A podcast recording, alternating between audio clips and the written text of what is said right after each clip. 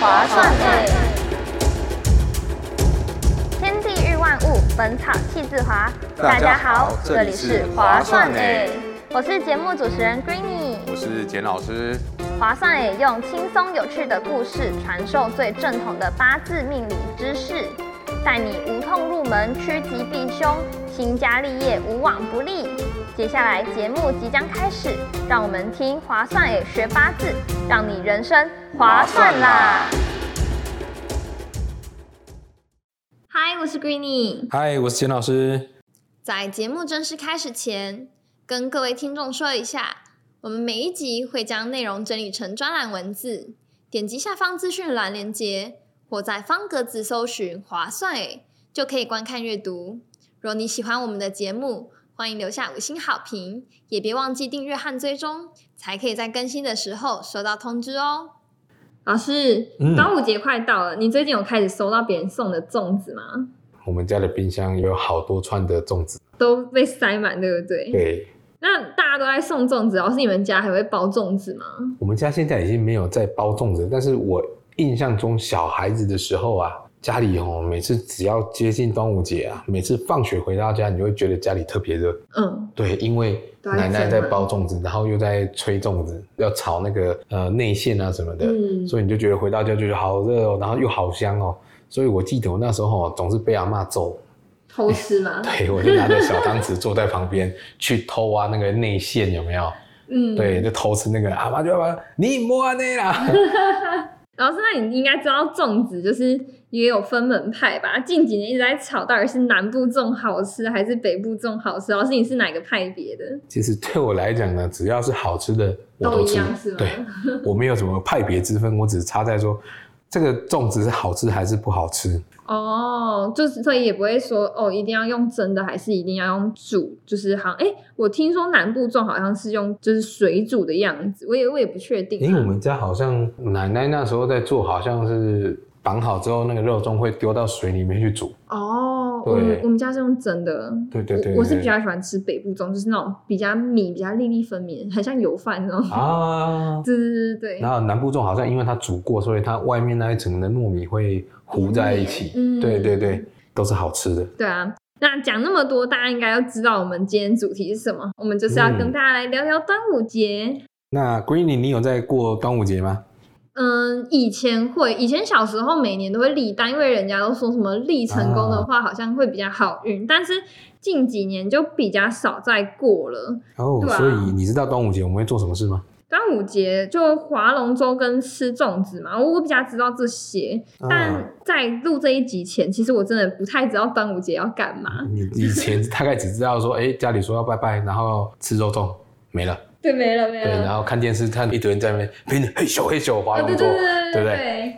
然后原本以为只是纪念屈原，但我在录这一集前，我有去稍微查一下资料，发现其实端午节跟我原本预想的其实不太一样，嗯，对吧、老师，你一起来听听这这个我查到的资料，来看一下有没有讨论一下看看好了。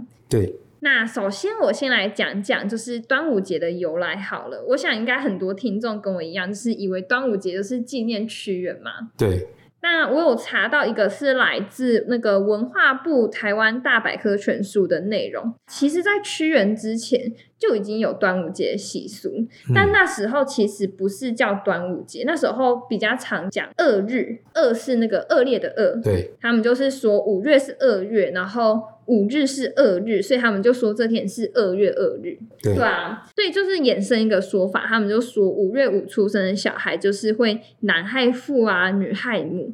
然后关于这个信仰呢，他们说考究到最有可能的缘由是那个关于夏至的阴阳观念，就好像有一个讲法叫那个从属五日与嗯。夏至同，哦，就是从五日跟夏至同，哦哦，对对对对对，老师讲的才对。对然后他们就是说，以中国古代的阴阳原则来去看的话，夏至它当日是日照最长的日子，阳气最盛嘛，然后万物就是最蓬勃发展。但是它是说阴气也会悄悄的萌发，所以就会引发这个阴阳相争，然后使得夏至就是变得很危机四伏这样子。好，来我科普一下，嗯其实这个二月二日啊，对就是不是我们一二的二哦。其实这个以前啊，这个在端午节它不叫端午节，它叫做五毒月。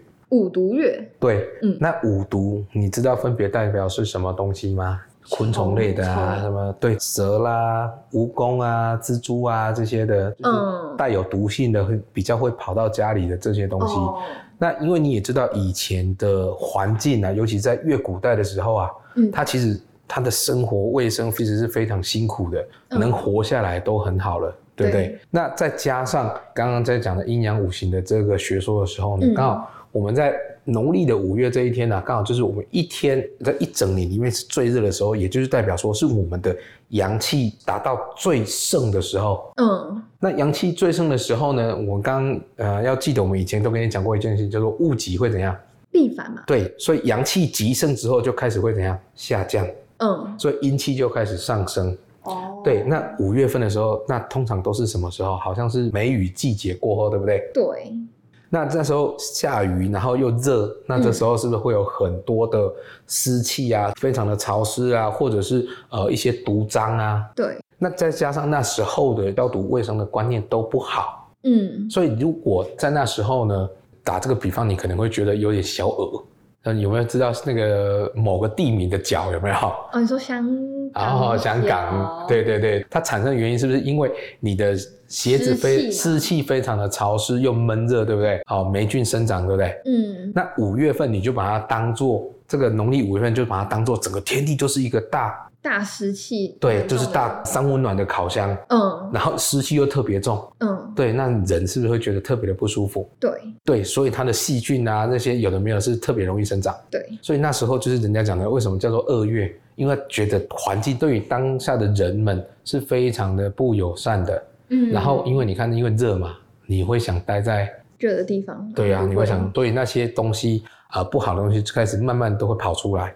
哦，就开始窜起来了，对对对对，因为太热了嘛，因为下雨嘛，他家淹水了，淹水又给我灌热水，他哪受得了？他都会通通跑出来。哦那相对来讲，在房子里面是比较阴凉一点，对，所以他就会跑去哪里？跑到人家家里面，对呀、所以这是我们讲的五毒。所以那以前的民风民治不开放的时候，你刚刚讲的这个为什么五月五号这边会有一个呃，他们会说男害父女害母啊，所以只要在五月五号出生的小朋友都会被干掉，嗯这是因为民风不开明啊。嗯，所以呢，他们就认为这一天出生的小孩子就好像是五毒转生的，哦，对，所以五毒转生的话，就搞不好会真的是要来害家人还对对对对，会类似来害家人这样子。所以以前的民智未开，就会觉得说这一天出生的小孩子是不好的。嗯，嗯，其实说到这个呢，我们刚刚讲到这个叫做五毒月，对不对？对，所以呢，其实这后面会延伸有一个叫做九毒日。九毒日，九毒日就是农历的五月五号、六号、七号，然后再来是十五、十六、十七、二五、二六、二七，这个九天呢就是毒日。嗯所以呢，这一天呢，我们都会建议说，这一天不要产生跟人与人之间的连结。了解，，对，然后还有一个就是五月十四号叫做天地交泰日。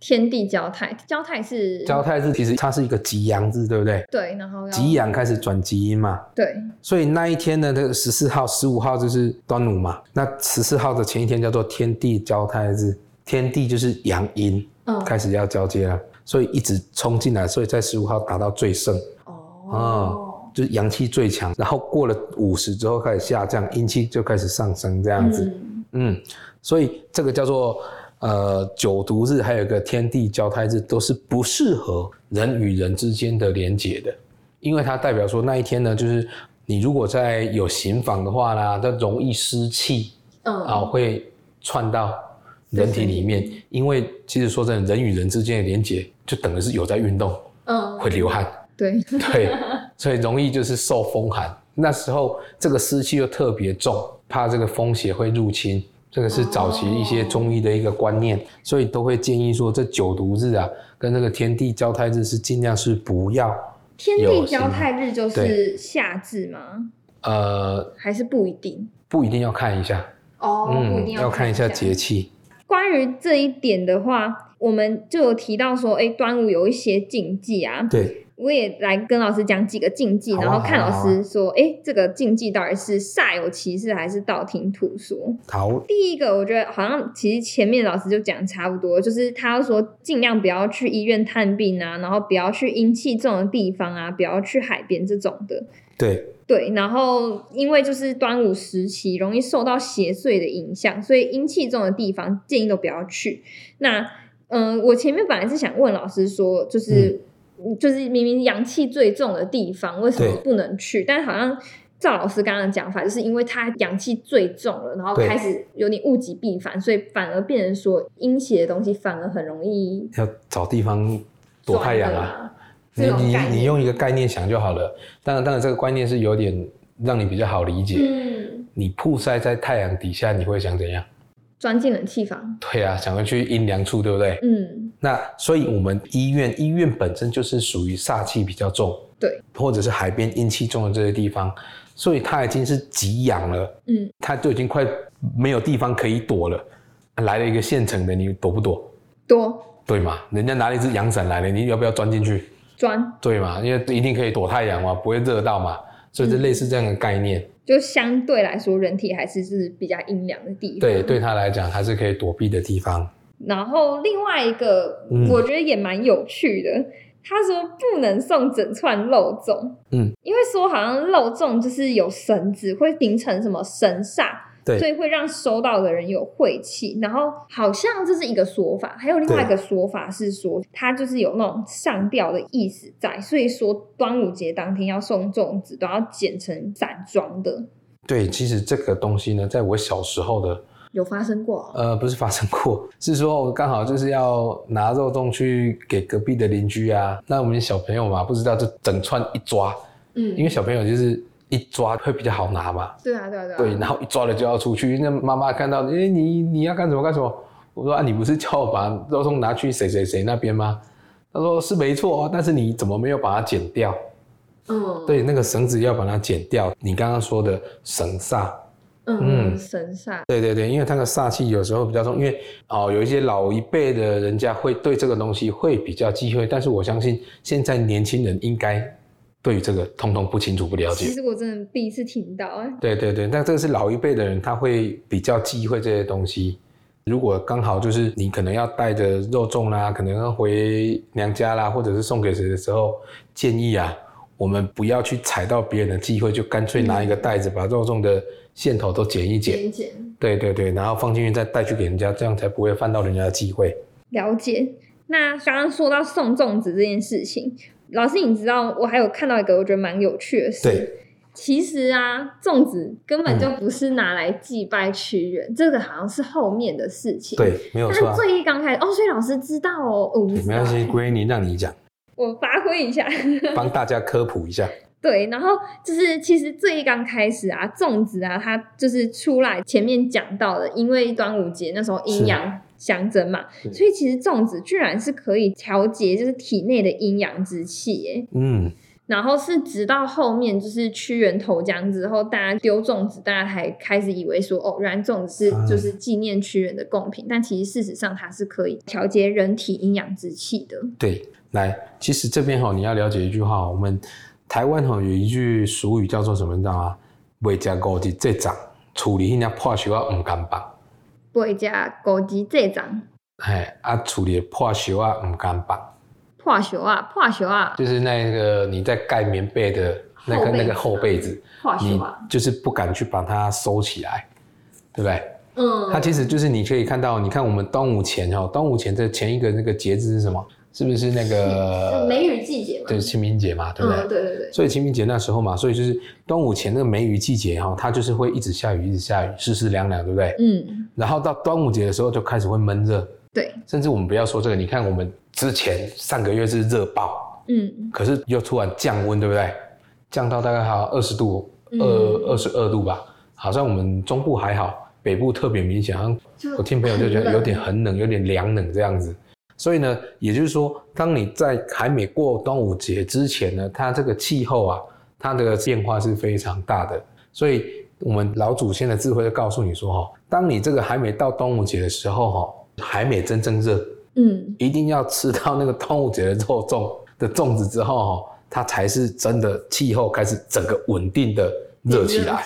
对对对，那还没端午节之前，其实就会你感觉很热，搞不好就是瞬间一个封面来，然后你就瞬间降下来啊，或者下个雨又降下来，对不对？因为我们现在的科学非常发达，就可以知道说，哎，那就是因为有那个梅雨季那个封面先来，所以你就瞬间热，然后瞬间降温。对不对？所以就是也是因为这样子，人家就会认为说，哎，这个端午节真的是对人类是非常不友善的一个月份，所以叫做五毒月。嗯嗯，就是我先前有提到的，因为它的气候会很极端，冷热冷热，然后有点像是在蒸笼里面，你就是非常非常的不舒服，所以一些细菌啊，有的没有的，通通都在增生。嗯，对，所以你这个就是变成季节交替之间就很非常容易感染疾病。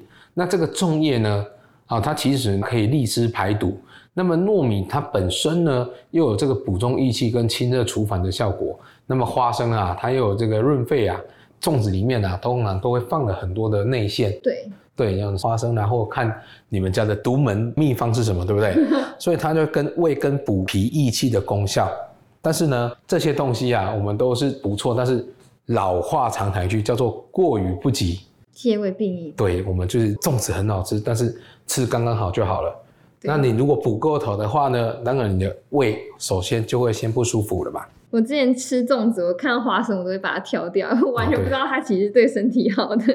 刚刚好，都很好。对，所以其实一天不要吃超过五颗。有人会吃到五颗那么多吗？花生随便一把都超过。哦哦，你是说花生不要吃到超过五颗哦？对对，其实正常来讲哦，我们可以问一下我们那个营养师，你会发现人类一天的坚果就是他会告诉你说，你一只手有几根手指头，就吃那几颗。真假？我以为坚果要多吃多好哎。没有，坚果要适量。哦。他有的人不适合多吃，因为有些人是比较容易坚果会过敏的。嗯。对我就有遇过一个客户啊。他就很奇怪，他就莫名其妙都会会痒会咳嗽，然后吃太多，就是怎么样都搞不定，就一直微咳微咳。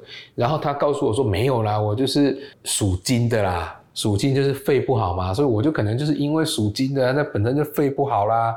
我说确实是这样没有错。然后我去他家的时候才发现，嗯，他们家的习惯就是桌上都会放坚果，因为他就 Green，你刚刚说的没有错，哎，坚果要多吃啊，所以他有时候在那边。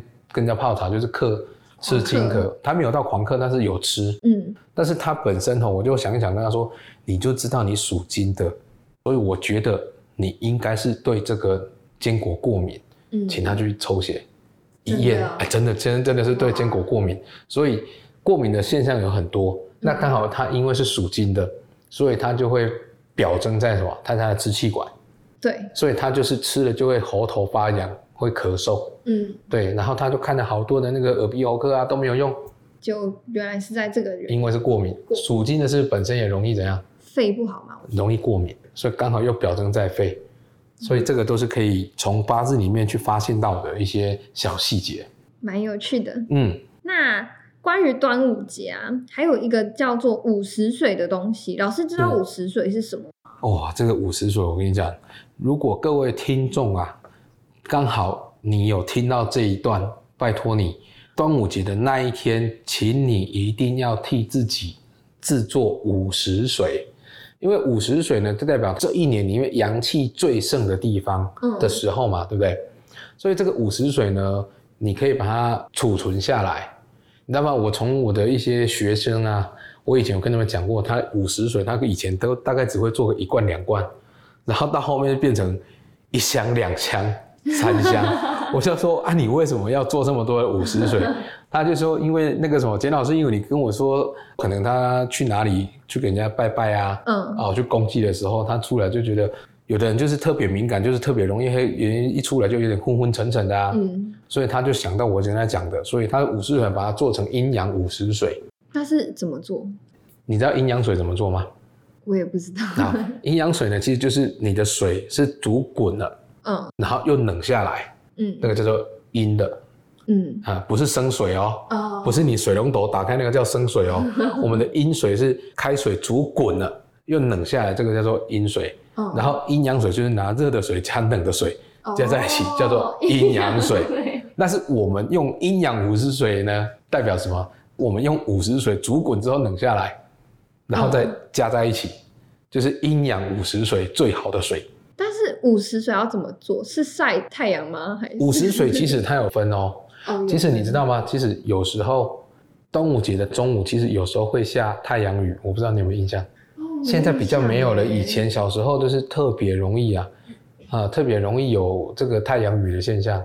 那那时候如果是端午节那一天接近中午那时候下的雨，那个就是真正的人家叫天降甘霖，哦那个就真的是标准的最一等的午时水，但是可遇不可求。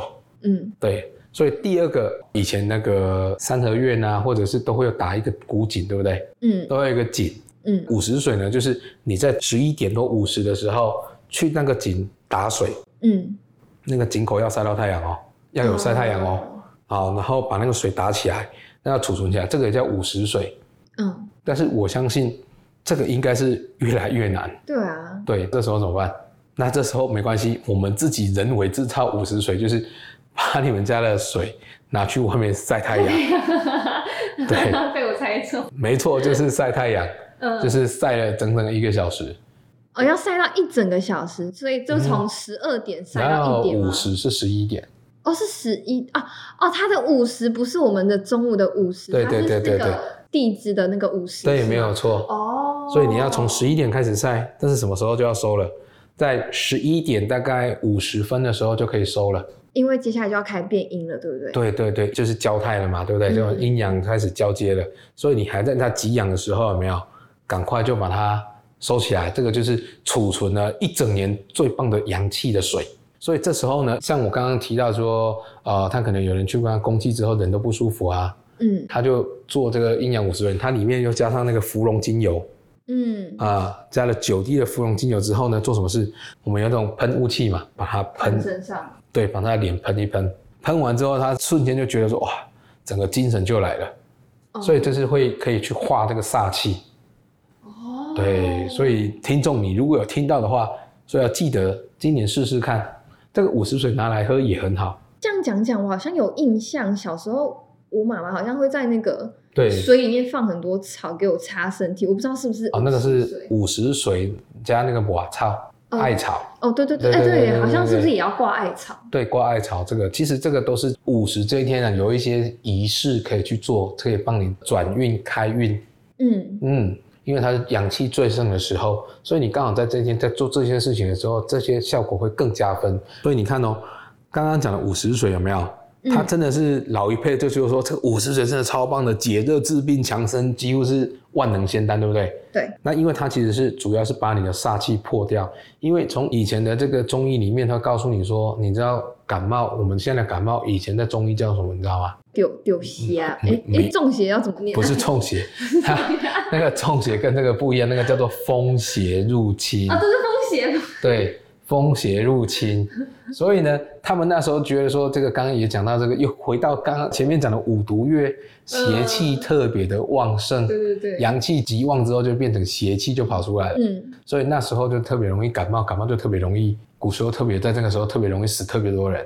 啊嗯，因为蒸笼嘛，对不对？所以这个五十水，你再加入一些什么驱邪的植物，像我刚刚讲的瓦草啊、艾草啦、嗯芙蓉啊，嗯哦这些啦，拿来洗洗身体啊，做做药浴啊，更有了保健效果、哦。所以有一个俗语叫做什么？五时水休一准，看牙咧食补食三年，补药食三年安尼啦。哦，这嗯个我虽然不会念，但是我我可以翻译，就是五十水只要喝一口就可以。没没有嗅嗅嗅嗅的，就是擦一擦。秀哦，哦秀不是喝哦，午时我还说我还说会翻译翻译，对对对对对。哦，午时水擦诶，擦一这个是次休一吹，没有，我刚刚念错了。它这个叫做五十岁啉一吹。啉一吹。对，对对对对对，哦啉一吹，你刚刚讲的是对的。看一下波有加三年，因为我刚刚被你说的那个药要擦身擦体药浴的那个影响，其实五十水真的喝下去，其实真的是不错，但是记得是要煮过的哦，好煮过的要，煮过的哦。晒完太阳要煮过哦。对，还是要煮一下。如果你是用矿泉水，就比较没有这个困扰。哎，对，那对呀所以多我买几瓶矿泉水晒哦。，你第一年哦，大家都会买个几瓶，第二年之后你会发现他们买一箱，第三年的时候每个都是，他们现在都开口说你要几箱。以前第一次我教他们做的时候，他们都说第一年说啊你要几罐，我顺便帮你买一买。嗯，现在都是你要几箱，我一起叫一叫。要一整年要喝的水。对，那你要晒的时候，各位听众啊，你要晒这个矿泉水的时候，记得啊，盖子要打开，不是箱子丢在那边啊，哦要拿出来晒啊。本来是想说，这一箱放在太阳底下就好。不行啊，要拿出来晒，要晒到太阳啊。哦，对，也不用担心什么塑化剂，它才晒不到一个小时，再晒一个小时也还好。五十水哦，你知道吗？以前的水生水是不是都很容易发臭这个我不知道哎，啊？真假的？生水会有味道。生水哈，就是你从井里面打起来的水，嗯，放一段时间之后，它会发臭，哦，水会坏掉，就是发臭，然后长青苔啊那些的，对不对？天哪，你们都不知道我不知道。哦，好，果然是活在现活在城市里面的小孩子。对，可是呢，你如果是在端午节那一天的午时打上来的井水，放一年都不会臭。都不会臭，也不会坏。哦，就有点像是高温消毒的那种对对对对感觉有点类似这样子。那老师，端午节还有没有什么其他的方式可以就是趋吉避凶啊？哦，趋吉避凶其实有很多，但是我个人现在目前觉得说，因为你们大家很多人都是城市的小孩，所以那些菖蒲啦、艾草啦这些，你们可能都比较不好拿到。没关系，我们也有做一些端午粽的那个样式的，啊，小香包嘛。对，即使小香包里面，我们都有把这些菖蒲啦、艾草啦这些的都把它放在里面。嗯，说到小香包，问你知道为什么以前端午节都要挂香包吗？妈妈就会准备耶。哦，我刚刚讲话好像妈宝，啊不好意思。没错，其实为什么我们刚刚又讲到，因为是五毒月嘛，所以蚊虫对要驱虫嘛驱毒嘛，啊，你总是不可能躲在家里嘛，呃，所以他们就会挂在身上。好比现在的一些，不管男生女生都特别喜欢喷什么，香水。对呀、让自己有点香香的味道一样。嗯对，那以前没有香水，就是这个香包。嗯，对，所以我们也有准备这个东西，赶快放链接，放链接，好放链接放点小福利好不好？好，还有一些我刚刚有提到的，像这个芙蓉精油啊，它都是非常好用的。我觉得 Greeny 你可以把这些好物啊，嗯到时候你做一些连接，把它放在上面，给各位听众了解一下。像我们的小香包啊，然后我们的精油啊这些的，嗯最最最重要的就是我们的罗盘嗯，很重要。如果我们的听众里面，如果你有本身就有带罗盘的人呢，端午节一定要记得把你的罗盘拿出来晒太阳哦。罗盘也要晒太阳。要啊，罗盘它因为它是在碧车关化林煞，对不对？化林煞这件事你就知道了。林差就是嗯你不应该看到的东西，哦，就是哦哦对哦，所以那么罗盘它因为它有这个河图洛书跟先天八卦跟后天八卦在上面，所以它会有运化的功能嗯，功效啦。好、所以它会对于这个一些无形的东西比较不好的气场呢，它会把它转化成比较稳定的气场。嗯，所以呢，在端午节吉养这一天呢，把你的罗盘拿出来晒一晒，也是不错的选择。哦，就是有点像是那种道具回血概念。我这样讲哦，也可以，也是可以，也是可以，这样也可以，可以让人家更能理解它。没错，这个都是很好的东西。好，今天讲了这么多关于端午节的小知识，那非常谢谢老师跟我们分享这么多内容，也很感谢持续收听到这边的观众。如果你是新加入的朋友，千万别忘记补完我们第一季的内容哦。喜欢我们节目，别忘记留下五星好评，你们的支持是我们最大的动力。也别忘记按订阅追踪，这样才可以在更新的时候收到通知哦。如果想和我们一起讨论，又或者想听八字的哪些主题，欢迎点击下方资讯栏天华生技的 IG 连接私讯我们，写下你的想法。那我们下次见，拜拜。拜拜。